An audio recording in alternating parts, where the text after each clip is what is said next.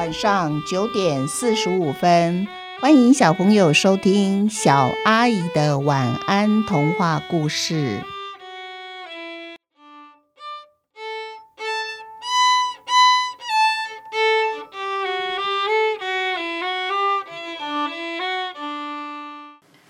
会穿线的小老鼠终极。下雨了，外面下着雨。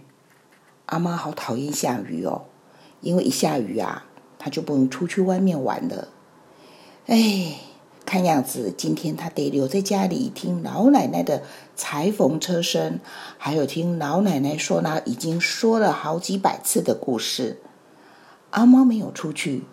小老鼠，它有记住老奶奶的话哦，它不敢随便的跑到裁缝车上，它在墙角一个小洞口东张西望了，眼看着阿猫今天都没有要出门的样子，它就缩回洞里面去。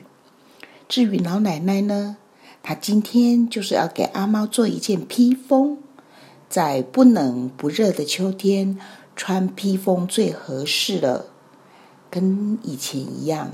老奶奶呀，拿着线，她对不准针孔，于是就会盲目的穿线，东穿西穿的，同时心里嘀咕的说：“哎，小老鼠今天怎么还没来呀？”这时候，他听到阿猫的哈欠声，他放下手上的线，跑去跟阿猫说：“哎呦，原来你还在这里哟！难怪他不敢出来。”奇怪的，我每一次一踩踏裁缝车，你就迫不及待的往外跑。今儿个为什么你不出去玩了呢？快点出去玩呐！阿猫觉得奇怪，他以前一跑出去啊，老奶奶就骂他是个野丫头，只知道啊，整天在外面疯狂的玩，要他多学学骷髅，在家待着多么的乖呢。可是今天却一反常态的要他出去玩。何况外面还下着雨呢，嗯，这一定有问题。而且啊，老奶奶还提到他，他是谁？老奶奶竟然为了他想把阿猫赶出去。阿猫站起来了，他在家里四处的走着，闻着，那个他到底躲在哪里呢？老奶奶一看，又急了。他就说啊，阿猫阿猫，你到底还在家里做什么呢？我们家没小偷，你不用在那边东找西找的，你出去外面玩，快点，快点出去！老奶奶再一次的赶阿猫。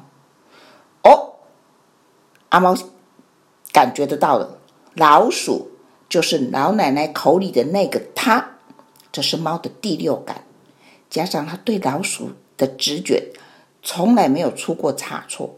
肯定家里来了一只老鼠，阿猫全身的毛都竖起来了。嘿嘿，今天有的玩了。今天啊，只要在家里就好玩了。外面下雨是吧？没关系。不过阿猫终究是找不到老鼠在哪里。他过了一个很无聊的下雨天，而老奶奶的运气也很差。她穿了一个早上的针线都没成功呢。哎，阿猫的披风没做成功，阿猫就松口气了。他心里想：幸好没做成功，今天晚上啊，我可以不用穿新衣服出去散步了。午饭时间到喽，老奶奶呀，走到厨房，给自己还有一猫一狗张罗中午吃的。下午，哇，天放晴了，没有下雨了。闷了一个早上的阿猫啊，一看到天放晴了，超级超级的开心。他一吃饱饭，连嘴都来不及擦呢，他就急忙要出去外面玩了。这时候啊，通常老奶奶下午的时候，她是不会踩踏裁缝车做衣服的，她会先看看报纸，或者是看看电视，然后就睡个午觉。猫对老鼠有第六感，那老鼠对猫呢？也很敏感。等到猫一出去啊，小老鼠就出来了。他坐到老奶奶的旁边，伸出他的前脚，拨弄着老奶奶的报纸。啊，老奶奶看到了，就对老鼠说：“你来了，你好聪明哦，有记住我的话，对不对？早上啊，我家的猫都一直在家，你都不要出来哦。那你现在才出来，还没吃午饭吧？我留了一块卤肉给你呢。老奶奶走到冰箱，拿一小块乳酪放到小碟子上面。小老鼠吃完乳酪，老奶奶和骷髅都在椅子上打起瞌睡了。老奶奶手上还拿着报纸呢，小老鼠啊就把报纸从老奶奶的手上一路拖着拖着拖到地上去，而且还翻了一页呢。哇，那模样看起来好像小老鼠也会看报纸哦，它也认识字哦。老奶奶打了个瞌睡，醒了过来，发现哎，手上的报纸怎么不见了呢？而小老鼠也不见了呢？哎。老奶奶笑笑的说：“哎呀，小老鼠啊，你的顽皮还是不输给阿猫呢。我就不相信你还看懂报纸，还把我的报纸拿走呢。你就是爱玩儿，报纸我还没看完呢。”老奶奶呀，就把报纸从地上给捡起来了。老奶奶看到报纸被咬出了一个被咬出了一个破洞，哎，她摇摇头。不过小洞旁边还有几个字吸引了她的注意力。老奶奶读了下去：“宠物服装秀大赛，第一名奖品，最新科技裁缝车一台。